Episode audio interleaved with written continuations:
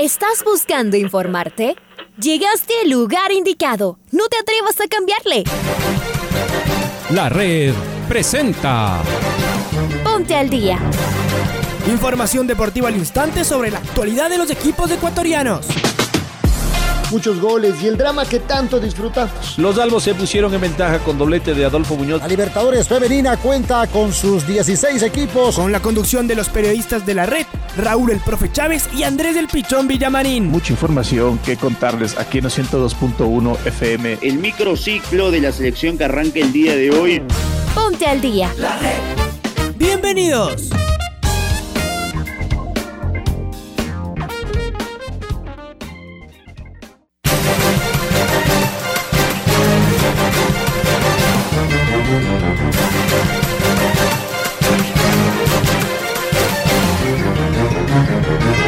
Tal? ¿Qué tal amigos? ¿Qué tal amigas? Bienvenidas, bienvenidos al Noticiero del Día en su primera edición en este jueves 7 de octubre, día de eliminatorias sudamericanas, día en que la selección ecuatoriana de fútbol recibirá a Bolivia a las, a las 19 horas eh, con 30 minutos en el estadio Banco Pichincha de la ciudad de Guayaquil, día en la que todos nos ponemos la camiseta de la tricolor, la amarillo, azul y roja, para alentar a nuestro a nuestra combinado nacional. Les mandamos un fuerte abrazo, soy Raúl Chávez. El día de hoy estaremos en compañía de Paola Yambay en los controles. Les mandamos un fuerte abrazo y arrancamos así el noticiero el día. En su primera edición con los titulares. El Nacional derrotó a Gualaceo y se ilusiona con la Serie A. Ecuador recibe esta noche a Bolivia en Guayaquil. Gustavo Alfaro pondrá línea de cuatro en defensa esta noche en el Banco Pichincha. Venezuela buscará quitarle el invicto a Brasil. La selección colombiana ya se encuentra en Montevideo. Perú y Chile chocan en el Clásico del Pacífico. Argentina visita esta noche Asunción. España espera rival en la final de la Liga de Naciones de la UEFA. Es momento de escuchar el editorial de Alfonso. Hoy juega la Tri y hoy soñamos como siempre. Lo hace en Guayaquil como no lo hacía desde el 12 de octubre de 1997 ese día le ganó al mismo rival de hoy, la selección de Bolivia, por 1 a 0. Se jugaba la penúltima fecha de las eliminatorias rumbo a Francia 1998. Había sido la primera eliminatoria donde las selecciones sudamericanas jugaban todas contra todas. Desde la siguiente, en busca de Corea y Japón, la tricolor jugó siempre en Quito. Ya habíamos jugado un partido anterior en Guayaquil frente a los bolivianos. Fue por la eliminatoria rumbo a Estados Unidos 1994. Fue la última fecha y empatamos uno a uno. Nuestros rivales clasificaron al Mundial. La historia de hoy es otra, siempre lo es.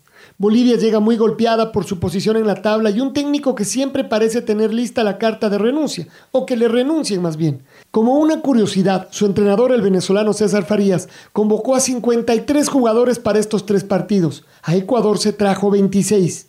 La idea es jugar con un equipo de visitante en Guayaquil y otros con algún refuerzo del primero en sus partidos en la altura de La Paz. Tiene seis jugadores que actúan en el exterior, donde se destacan el goleador de la presente eliminatoria Marcelo Moreno Martins, el volante Ramiro Vaca, que es compañero de Moisés Caicedo en el Berschot de Bélgica, y el arquero Carlos Lampe, que actúa en el Vélez Arfield de Argentina.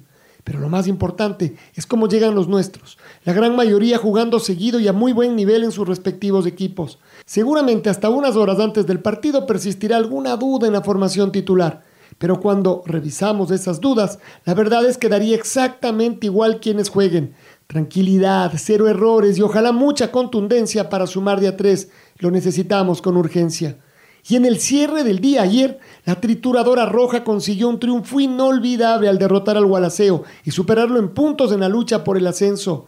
Era el partido del año, prácticamente la final. Nacional venía golpeado, su rival entonado. Entre lo pesado de la camiseta del vitricampeón, la mano técnica de Pepe Villafuerte y el corazón de estos chicos puros criollos, hicieron posible el casi milagro futbolero. Todavía falta una grada más, seguramente la más complicada, pero todo está en manos del cuadro capitalino. Su hinchada vuelve a creer. Falta poquito.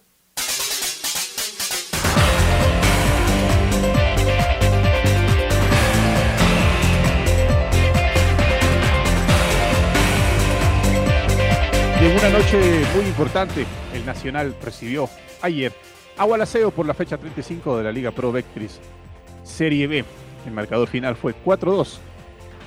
Ronald de Jesús a los 39, Yomil Delgado a los 53 y Byron Palacios a los 61 y 87 marcaron los goles para el Nacional, mientras que Damián Villalba al 21 y al 93 descontó para Gualaceo. En la tabla de posiciones del Nacional se quedó con la segunda casilla al sumar 58 puntos, mientras que Gualaceo, Gualaceo está en la tercera posición con 57 unidades. En la siguiente y última fecha, el Nacional se enfrentará a Independiente Juniors en condición de visitante y depende de su partido para poder ascender a la Serie A. Gualaceo se enfrentará al Club Atlético Santo Domingo. Debe ganar y esperar que los criollos no sumen tres puntos.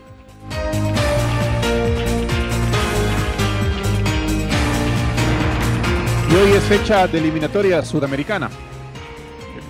Paraguay recibirá a Argentina a las 18 horas en Asunción. A la misma hora, a las 18 horas, Uruguay en Montevideo recibe a Colombia a las 18 horas con 30 minutos. Venezuela recibe a Brasil, que es el líder de esta eliminatoria, a las 19 horas con 30 minutos en el Banco Pichincha de Guayaquil. Ecuador recibe a Bolivia y a las 20 horas en el último partido de la fecha de hoy, Perú recibe a Chile en Lima.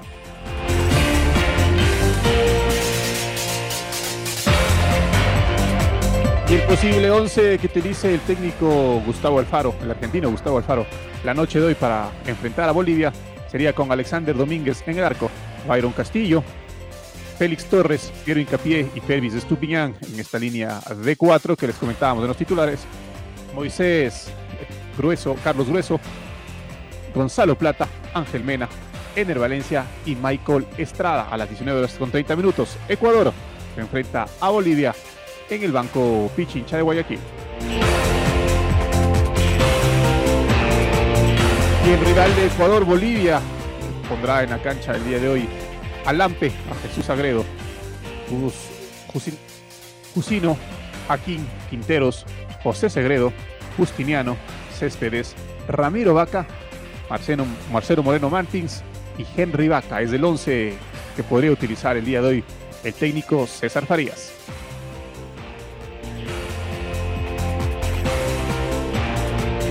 Y el ex seleccionado ecuatoriano y mundialista en Alemania 2006, Paul Ambrosi, conversó ayer con la primera luz. Escuchemos, esto fue lo que dijo sobre la selección ecuatoriana de fútbol.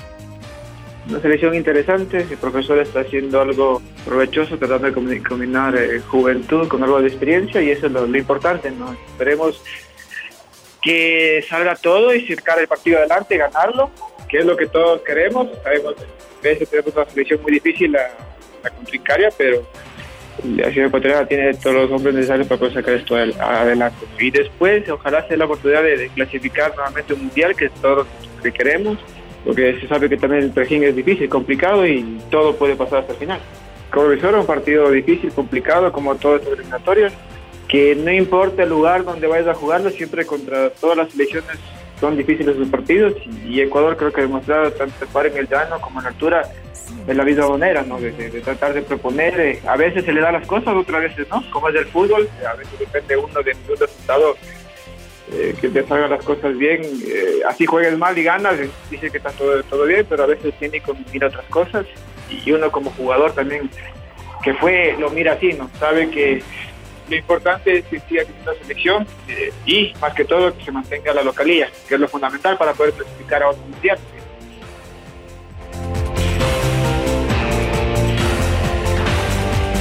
Es momento de hablar de otro partido, porque Paraguay recibe esta noche a Argentina en el Estadio Defensores de Chaco.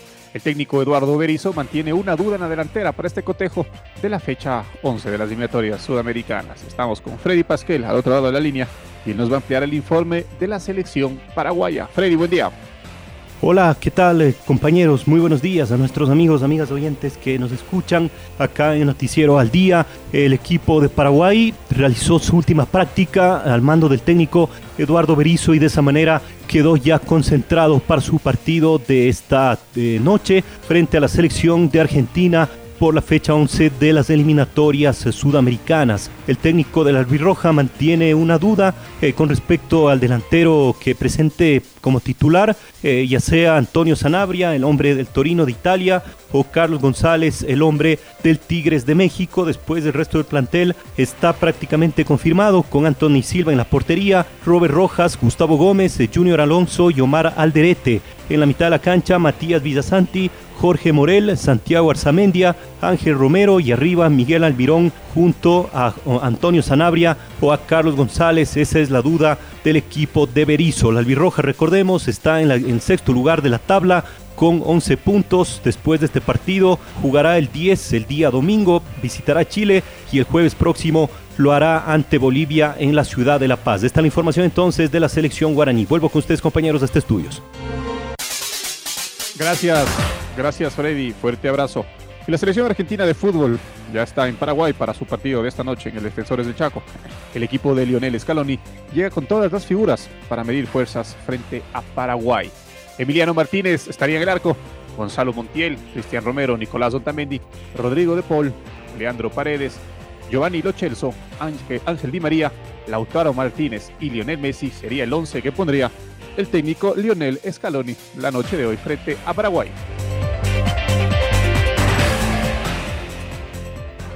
Y nos vamos a otro partido porque la selección Vino Tinto recibe a Brasil.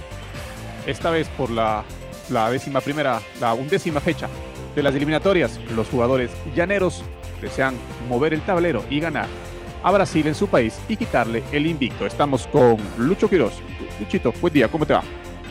¿Qué tal compañeros? ¿Cómo les va? Un gusto saludarles. La selección Minotinto recibe hoy a Brasil por la décima primera fecha de las eliminatorias al Mundial de Qatar 2022. El equipo dirigido por el profesor Leonardo González quiere mover el tablero, quiere dar la sorpresa y ganarles a los archifavoritos para ganar estas eliminatorias. Sabe que tiene eh, algunos inconvenientes, sobre todo hay superioridad por parte de los canariñas, pero están confiados con su gente que pueden sacar adelante este compromiso. No se conoce todavía la alineación, se ha tratado de investigar, pero Leonardo González dice que todavía la dará a conocer una hora antes del compromiso. Un abrazo compañeros.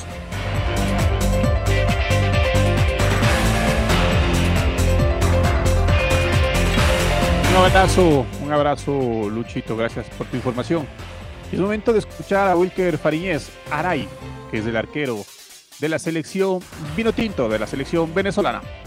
Venezuela siempre ha querido estar ahí, en lo más alto. Nosotros como, como jugadores tenemos esa gran responsabilidad y hoy en día tenemos estos resultados que no, no van acorde a lo que, a lo que queríamos, al objetivo que nos planteábamos.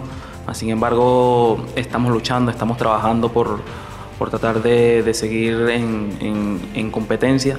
Eh, para toda Venezuela sabemos que, es muy triste, para, al igual que nosotros que, competimos, pero vamos a luchar hasta el final, vamos a seguir creciendo, vamos a seguir eh, creyendo en nosotros, creyendo en que, en que se puede lograr y, mm, nunca perderemos la esperanza.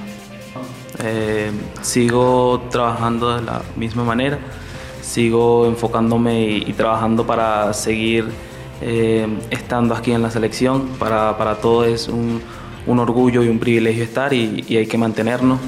Eh, la responsabilidad la tenemos todos, la responsabilidad eh, la asumimos todos y hoy en día no, no, me considero un capitán, hoy en día me considero eh, un jugador que viene a, a, aportar un granito de arena, a aportar a, a la selección y, y con mucha ilusión y con muchas ganas de seguir creciendo.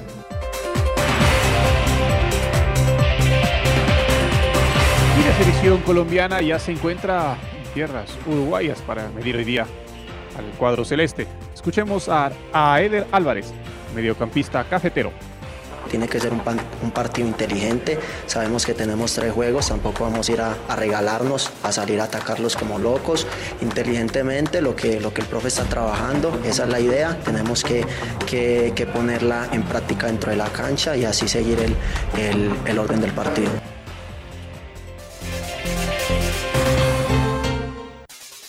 Y dejamos las eliminatorias sudamericanas para hablar de la Liga de las Naciones de la UEFA, porque España espera rival en, una en esta, para la final. Hoy se juega la segunda semifinal. Estamos con Domingo Valencia, quien nos va a contar los detalles. Domingo, buen día, ¿cómo estás? Hola compañeros, ¿cómo les va? España le ganó 2 a 1 a Italia en la primera semifinal de la Liga de las Naciones de la UEFA. El jugador del Manchester City, Ferran Torres, anotó los dos goles españoles a pase de Mikel Oyarzábal y la Roja se clasificó a la final del torneo. Italia se quedó con uno menos por la expulsión de Leonardo Bonucci. A pesar de haber jugado en inferioridad numérica todo el segundo tiempo, la Zurra logró descontar a 10 minutos del final con un tanto de Lorenzo Pellegrini. La Roja espera rival en la final que saldrá de la segunda semi entre Bélgica y Francia, que jugarán esta tarde a las 13 horas 45 hora de Ecuador, en el estadio de la Juventus. El equipo que caiga en este encuentro jugará por el tercer lugar en ese mismo estadio el domingo a las 8 de la mañana hora de Ecuador. España y el ganador de la segunda semifinal disputarán el partido decisivo el mismo domingo a las 13.45 en el estadio San Siro de Milán. Informó para el Noticiero al Día Domingo Valencia. Compañeros, volvemos con ustedes de Estudios Centrales. Gracias, gracias Domingo por tu información. Fuerte abrazo. Y seguimos escuchando a gente de España. Es momento de escuchar lo que piensa su técnico, su director técnico, Luis Enrique. Es una victoria muy bonita, la verdad. Primero de todo porque nos lleva a una final y ya estamos entre los dos mejores de esta competición. Y es evidente que algún día tenía que llegar ese punto en el que llegara la derrota y el día estaba más cercano. Es evidente porque todas las rachas llegan, tienen un inicio y también tienen un final. Creo que Italia, los números de Italia ha batido un récord mundial, son increíbles y, y nosotros hoy hemos sido fieles a lo que somos como equipo, fieles a lo que buscamos siempre en todos los terrenos de juego y, y hoy los jugadores eh, han estado muy bien, se llevan una gran alegría y ahora hay que recuperarse y pensar en la final. No, no tengo por norma eh, leer prensa. No leeré nada mañana, seguro. Ya mañana lo que haré será analizar el partido en profundidad. Hay algunas cosas a mejorar en el tema posicional, pero la verdad con un entrenamiento y medio y plantear eh, lo que planteamos y que los jugadores lo hayan interpretado así, me gusta mucho por ellos. Ya os dije ayer que era muy afortunado de ser seleccionador de un país como el nuestro, que tiene 40-50 jugadores que pueden venir a la selección y escoger eh, muchas veces es difícil, pero la verdad es que genera mucha confianza ver su rendimiento.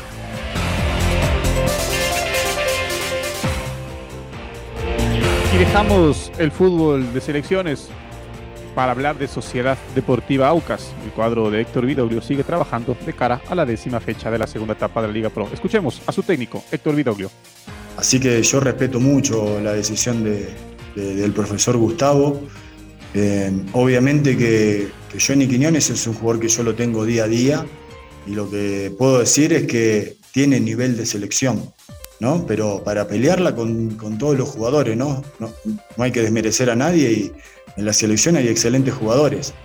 Yo, desde mi punto de vista, puedo decir eso, ¿no? Que, que Johnny tiene nivel de selección, lo demuestra en los entrenamientos, lo demuestra en los partidos, y eso es lo bueno que tiene hoy a lo mejor el, el fútbol ecuatoriano, ¿no? Que haya eh, tantos buenos jugadores para, para poder elegir. Después hay que respetar la decisión del profe Gustavo, que viene haciendo muy bien las cosas eh, y hay que tratar de, de, desear siempre lo mejor y nadie mejor que los entrenadores para saber por qué toman esas decisiones, ¿no es cierto? Entonces, eh, hasta ahí, hasta ahí mi, respuesta.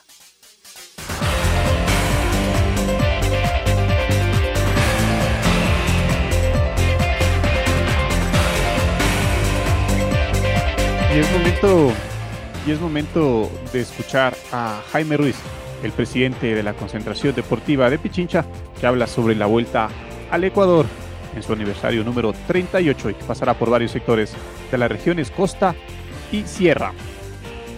Tenemos ya eh, consolidado el evento, el martes daremos su presentación y vale la pena adelantarnos indicándole a la ciudadanía que hemos hecho los grandes esfuerzos para mejorar eh, la naturaleza de este evento, las deficiencias que tuvimos el año pasado y darle una mayor jerarquía a la decimoquinta Vuelta Ciclística de la República que se cumple a partir del 13 de noviembre de acuerdo al calendario de la Unión Ciclística Internacional.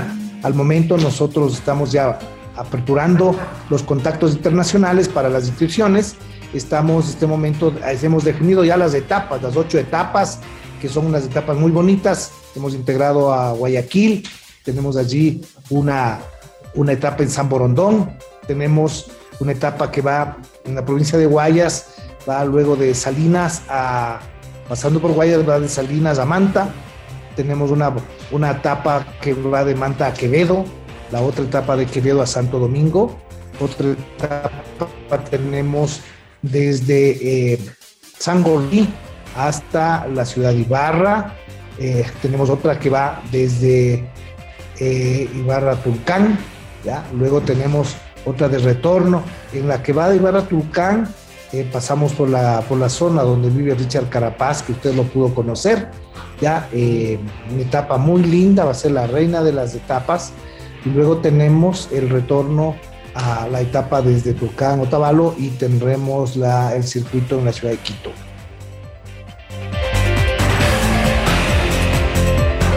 Madre de Kylian Mbappé habló sobre el futuro de su hijo y las opciones que tiene de ampliar su contrato con el Paris Saint-Germain. Estamos hablando en estos momentos con el PSG y todo va bien. Hablé con Leonardo. Si llegaremos a una solución, una cosa está clara. Va a darlo todo hasta el final para ganar a Champions. Kylian tiene que estar feliz. Si está triste, es capaz de decirte lo dejo. Y nos lo dice a menudo. Con Kylian todo puede cambiar de un día para otro.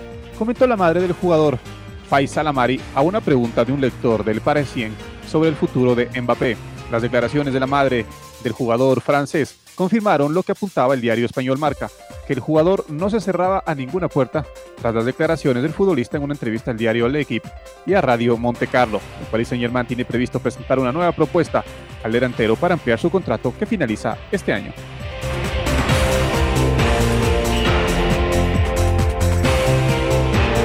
Es momento, es momento de escuchar el gol del recuerdo. El gol del recuerdo.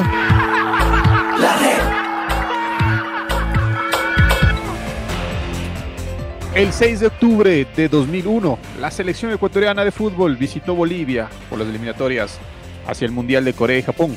El encuentro se jugó en el estadio Hernando Siles de La Paz y a Tricolor se impuso 5 a 1. Recordemos el tercer tanto ecuatoriano, obra de Jaime Iván Cavieres, con los relatos de Pancho Moreno y Carlos Edwin Salas.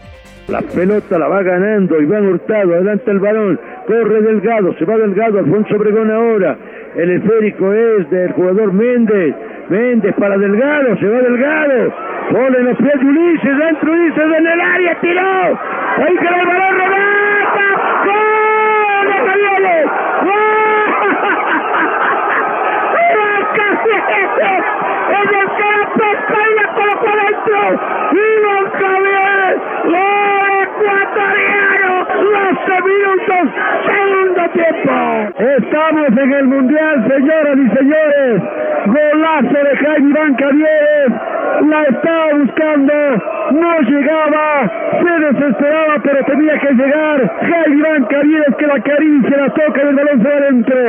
Ecuador 3, no estamos soñando. En el Hernando en el techo del mundo, cerca del cielo. Se escribe 3 para Ecuador, 0 para Bolivia. Ahora ya estás al día junto a nosotros. La red presentó Ponte al día. Informativo completo sobre la actualidad del fútbol que más nos gusta, en donde estés y a la hora que tú quieras. Quédate conectado con nosotros en las redes de la red. Síguenos como arroba la red Ecuador y no te pierdas los detalles del deporte minuto a minuto. Escúchanos en vivo en TuneIn y en los 102.1 FM en Quito. ¡Te esperamos!